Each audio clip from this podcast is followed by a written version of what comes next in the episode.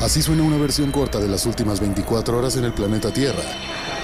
La conversación del mundo, aquí, en el Brief, con arroba el Che Arturo.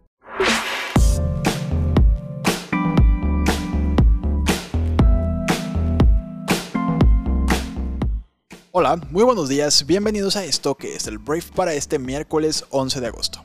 Yo soy Arturo Salazar, tu anfitrión y uno de los fundadores de Briefy, y te doy la bienvenida a este programa en el cual vas a poder escuchar las noticias más importantes del día en cuestión de minutos. Entonces, muchas gracias por estar aquí y vamos a comenzar con esto que es el Brief. Empecemos hablando de México porque ayer el, el, secretario de Relaciones Exteriores de México, el señor Marcelo Ebrard, que es el secretario estrella, se dedica a muchas funciones casi siempre, compra pipas, va y hace anuncios que no tienen nada que ver con la Secretaría de Relaciones Exteriores, bueno, es el vicepresidente. El secretario modelo de López Obrador ayer anunció que Estados Unidos va a enviar a México 3.5 millones de dosis de la vacuna de Moderna y otros 5 millones de la de AstraZeneca, lo cual suma un total de 8.5 millones de dosis vacunas. Entonces, durante la llamada telefónica que sostuvo el lunes el presidente de México, Andrés Manuel López Obrador, con la vicepresidenta de Estados Unidos, Kamala Harris, pues se acordó todo esto. Allí se acordó todo esto. Se acordó el envío de estas dosis para agilizar el plan de vacunación en México, fue lo que informó el canciller. En la conferencia de prensa matutina de ayer, Ebrard aseguró que la vacuna de origen estadounidense, Moderna, sería próximamente validada por la Comisión Federal para la Protección en contra de riesgos sanitarios. Esta vacuna es bien interesante porque tiene una mayor efectividad para evitar el contagio por parte del COVID-19 que la vacuna de Pfizer, que es la que todo el mundo anda ahorita de, ay, me pusieron la Pfizer, wow. O sea, es como, es, es, como lo cool hoy en día en temas de vacunación, epidemiología en México, ponerte la vacuna Pfizer. La vacuna Pfizer trae un 90% de efectividad para reducir el riesgo de contraer la enfermedad y la de Moderna trae el 94.5%. Entonces está bastante bien. De hecho, la FDA, la Administración de Medicamentos y Alimentos de Estados Unidos, informó que la vacuna de Moderna era segura y eficaz, por lo cual autorizó su uso de emergencia en Estados Unidos. Entonces, bueno, se vienen estas 8 millones de dosis. Esta entrega está programada para llevarse a cabo en las próximas semanas y va a complementar de manera importante el esfuerzo de vacunación que se está haciendo en México, fue lo que dijo el señor Marcelo Ebrard. Por supuesto que se agradeció profundamente esta muestra que constata cuál es la relación entre estos dos países. Y obviamente aquí a mí me gustaría saber qué vamos a dar a cambio, qué vamos a dar a cambio y de hecho es de lo que te voy a platicar a continuación. Muy bien, hablemos de ese intercambio, porque siempre hablamos de que, oye, Estados Unidos, país hermano, Gracias por las vacunas. Pero ¿qué vamos a darle a cambio a Estados Unidos? Fíjate que ayer llegó una delegación por parte de Estados Unidos, desde Washington, D.C., eh, conformada y encabezada por el secretario de Seguridad Nacional de Estados Unidos, Alejandro Mayorkas, y el consejero de Seguridad Nacional, Jake Sullivan, quienes se encontraron pues, en la Ciudad de México con el presidente de México, con Andrés Manuel, y otras autoridades eh, como Marcelo Ebrard, obviamente también estuvo ahí. Entonces lo que sucedió fue que se habló de varios temas. Se habló de atender las causas del flujo migratorio, se habló de las condiciones para la reapertura de la frontera que fue cerrada hace más de 17 meses por la pandemia del COVID. Entonces, si me dieras a elegir, yo creo que estas vacunas se van a cambalachar, se van a intercambiar precisamente por ayudar a Estados Unidos en las causas del flujo migratorio. Para cualquier presidente que ha sido gobernante de Estados Unidos, la migración es un tema crítico, es un tema súper importante, súper criticado, súper delicado, o sea que le quita mucha rentabilidad política a un gobernante o a un partido político. En este caso, los Estados Unidos tendrán pues unas elecciones de 2024 bastante complejas en las cuales los demócratas tienen que hacer lo mejor posible para poder tener pues un cierto margen de, error y poder ganar la reelección de Joe Biden o que uno de sus candidatos gane. Porque pues por ahí Donaldo ya está diciendo y, y, anunciando que viene de vuelta. Entonces el tema de la migración es muy importante por ese tema. Si yo tuviera que apostar mi dinero yo apostaría a eso, a que el tema fue, la, conversación giró alrededor de cómo le hacemos para que México sea más estricto con el tema migratorio. Ya Andrés Manuel López Obrador y su administración han puesto a policías de la Guardia Nacional, o más bien a la Guardia Nacional, a detener migrantes. Hemos visto escenas en el sur del país haciendo esto, también en el norte han colocado miles de elementos para controlar la, migración. Es el muro más grande del mundo, el que hicimos en todo México, porque ya tenemos esto bastante, bastante este, plagado de, de seguridad. Seguridad para detener, no tanto para cuidar a los mexicanos, pero bueno, eso es otra historia. El tema es que yo creo que va por ahí, yo creo que estas vacunas vienen por ese tema. Y el otro tema que es la frontera cerrada, pues por supuesto que es importantísimo para nuestro país abrir o reabrir esa, esa frontera terrestre de la cual dependen muchas economías. Muchos negocios se detuvieron. Ha sido todo un tema, imagínate todo el tema también de turismo, para todo lo que es Tijuana, que tiene mucho turismo médico y también mucho entretenimiento, del cual vienen las personas de California. Debe ser súper complejo. Entonces, vamos a ver cuándo reabren.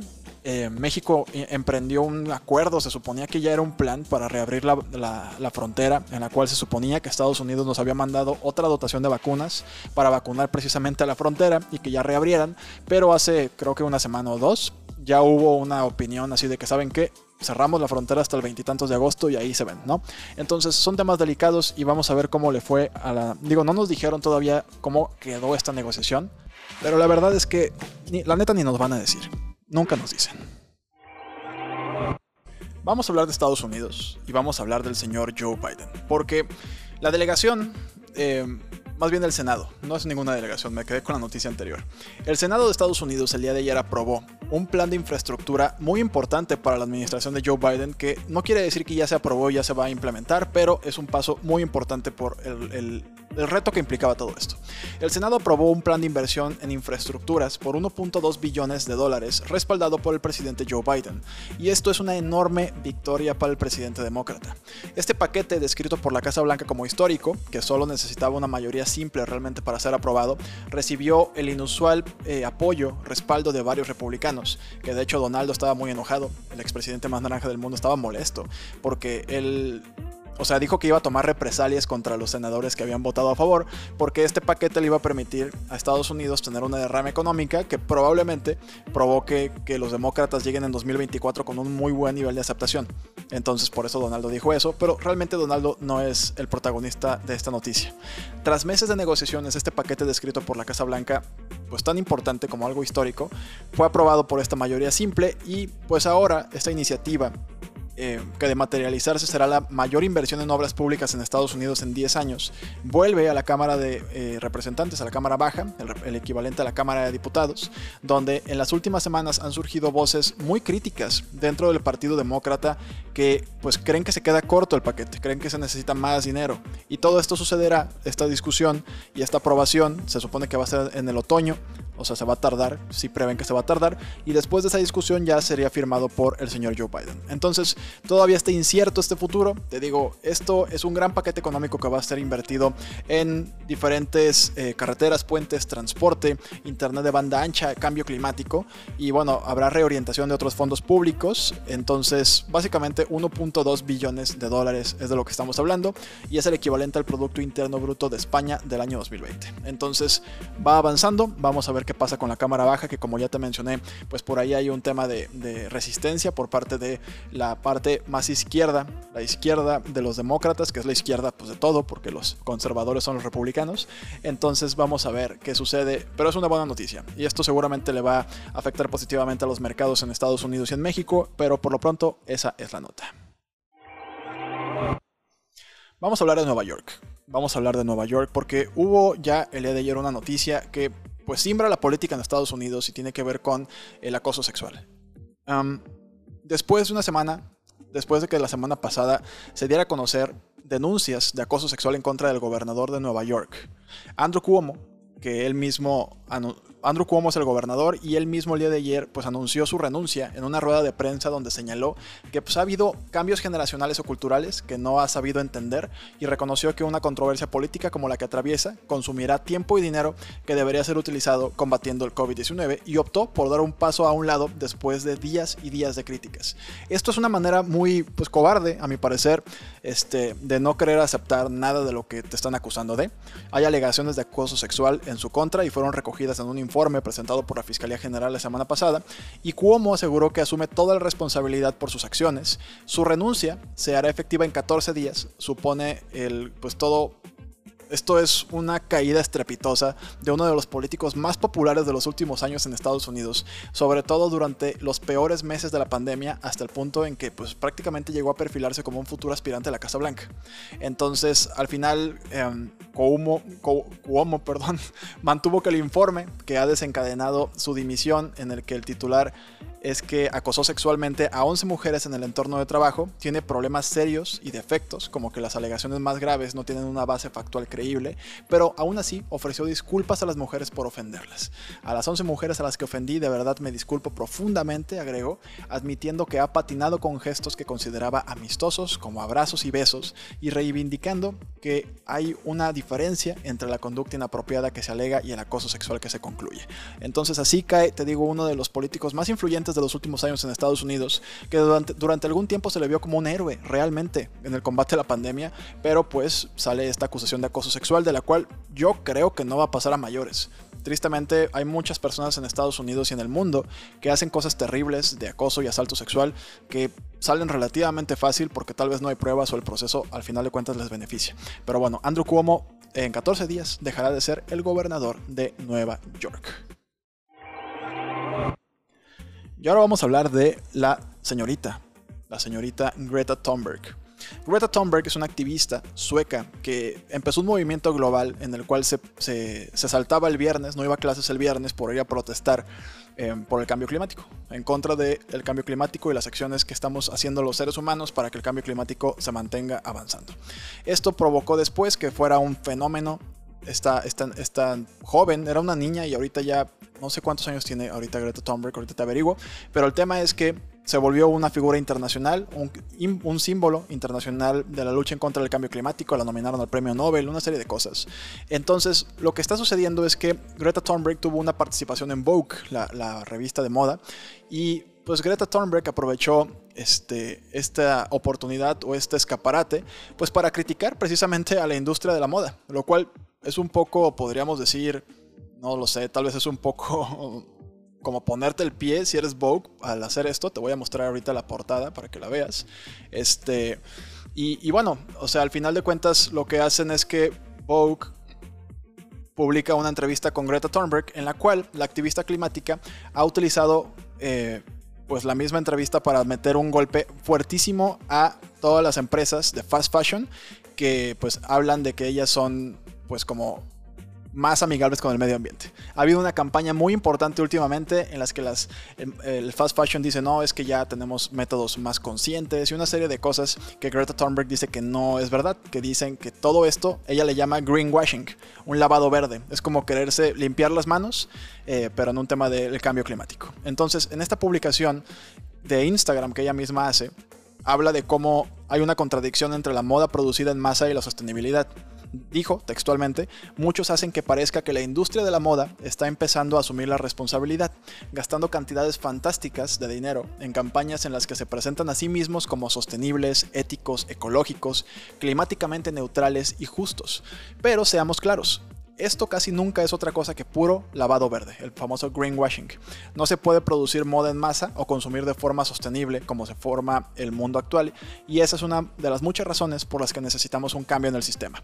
La industria de la moda es un gran contribuyente a la emergencia climática y ecológica, sin mencionar su impacto en los innumerables trabajadores y comunidades que están siendo explotados en todo el mundo para que algunos disfruten de fast fashion, de moda rápida, y muchos eh, tratar como desechables, ¿no? Es ropa que es desechable, cambia cada mes y te puedes permitir no tirarla tal vez, pero sí comprar nueva cada mes porque es barata. El fast fashion es como la comida rápida, como el fast food, pero en el tema de la moda.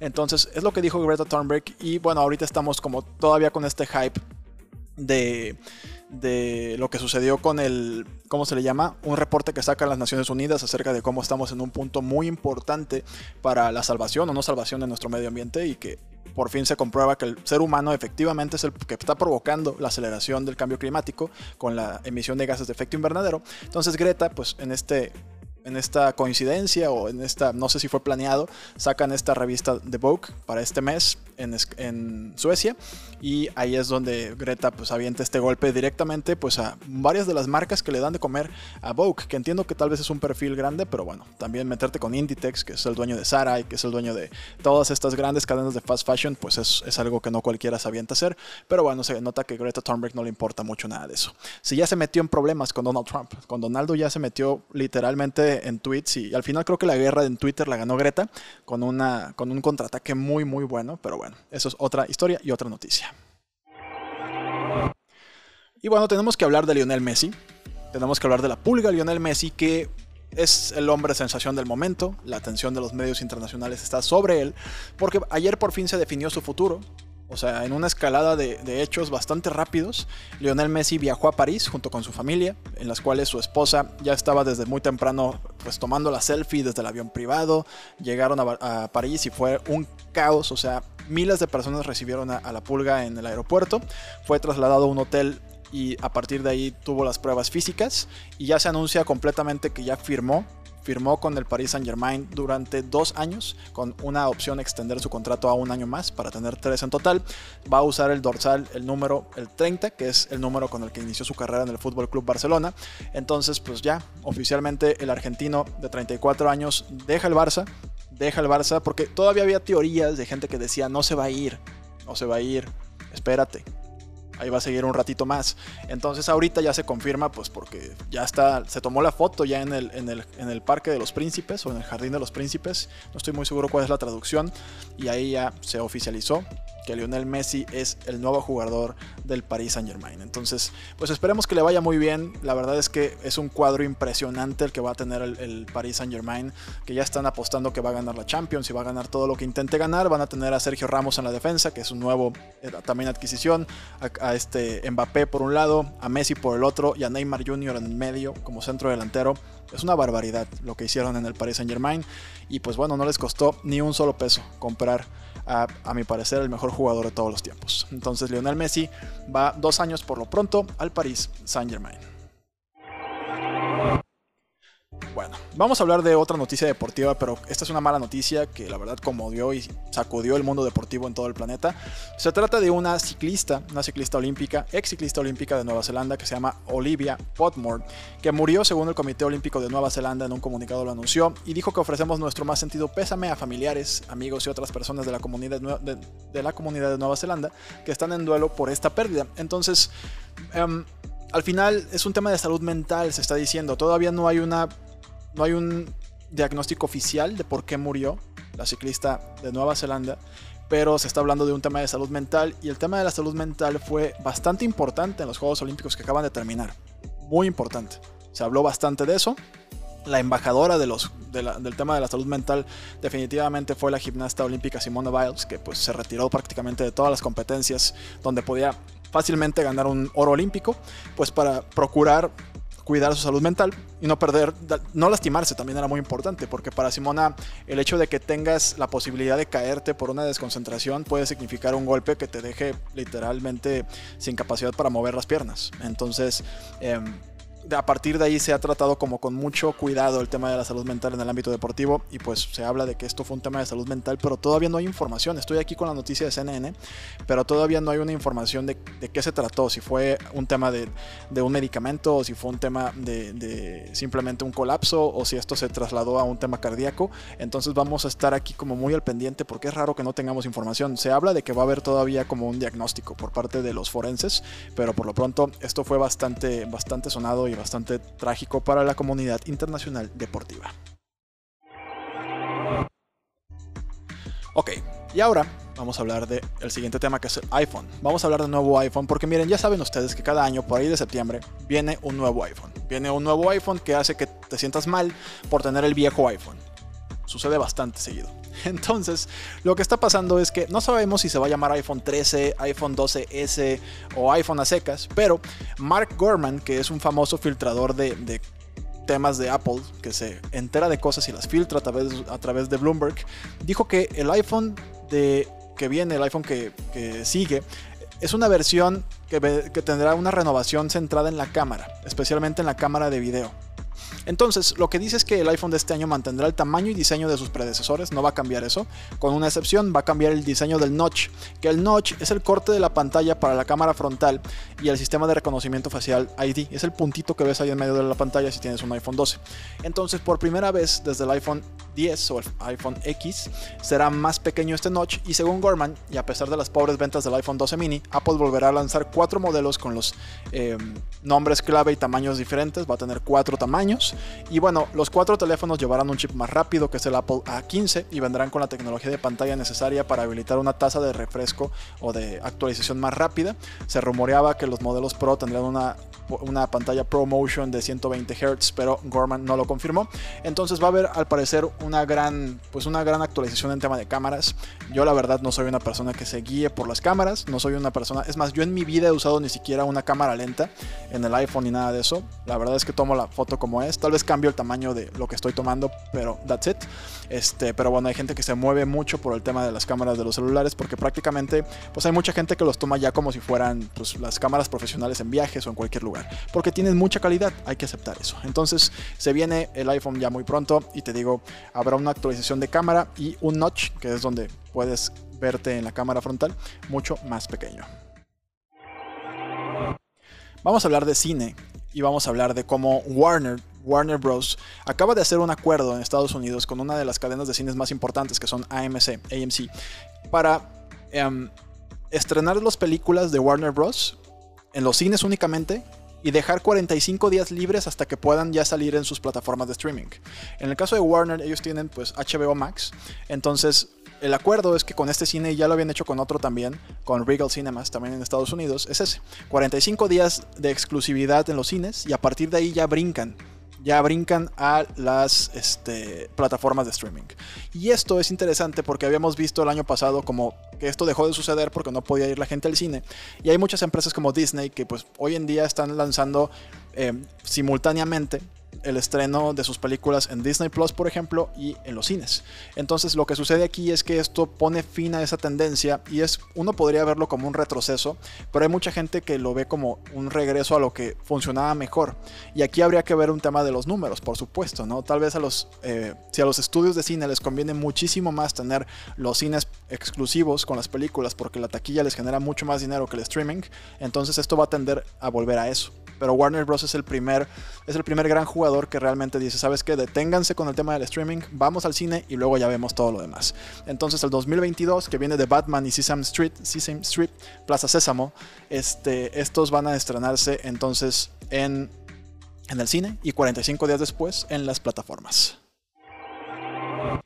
Hablemos ahora de en Facebook, porque Facebook tiene diferentes servicios que no sé si conozcas. Uno de ellos es Facebook Dating, que es básicamente un Tinder, es un sitio de citas para salir con otras personas para conocer gente, pero en un plan romántico por supuesto, pero dentro de la plataforma.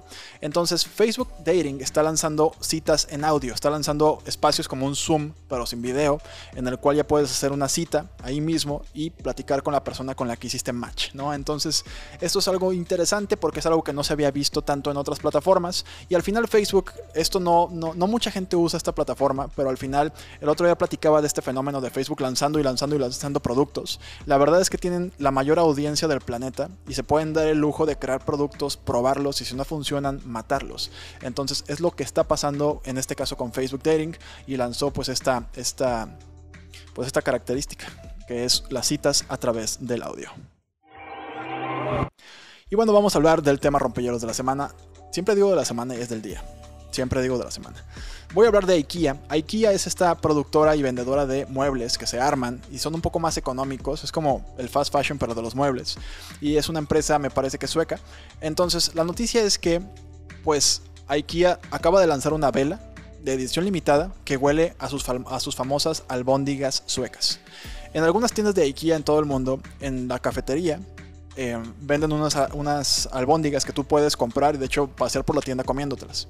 Entonces, para aquellos fanáticos que están de hecho suscritos a cierto programa familiar de IKEA, van a poder sortearse las 1925 velas disponibles y pues van a poder tener en su casa este aroma a albóndiga, a carne con especies que tanto le gusta a la gente de IKEA. Y pues al final esto es algo que por supuesto es una, es una campaña que, pues, quiere generar, em, ¿cómo se le llama? Pues notoriedad. La hicieron junto con la agencia creativa Ogilvy, que es una de las mejores del mundo. Entonces, si quieres que tu casa huela a albóndiga, pues eh, participa, participa en esta en, esta, en este sorteo por una de las velas que huelen a las famosas albóndigas de IKEA. Entonces, bueno, esta fue la conversación del mundo para este que es miércoles 11 de agosto. Gracias por estar aquí, gracias por compartir este programa con tus amigos y familiares. Y también te recomiendo bastante que vayas a briefy.com para que conozcas nuestra plataforma, para que entiendas cómo funciona y para que veas cómo es una plataforma que ayuda a empresarios sin tiempo a actualizar sus habilidades y conocimientos para hacer eh, pues crecer sus negocios, para mejorar el rendimiento de sus negocios.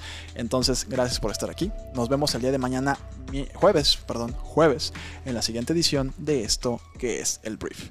Yo soy Arturo. Adiós.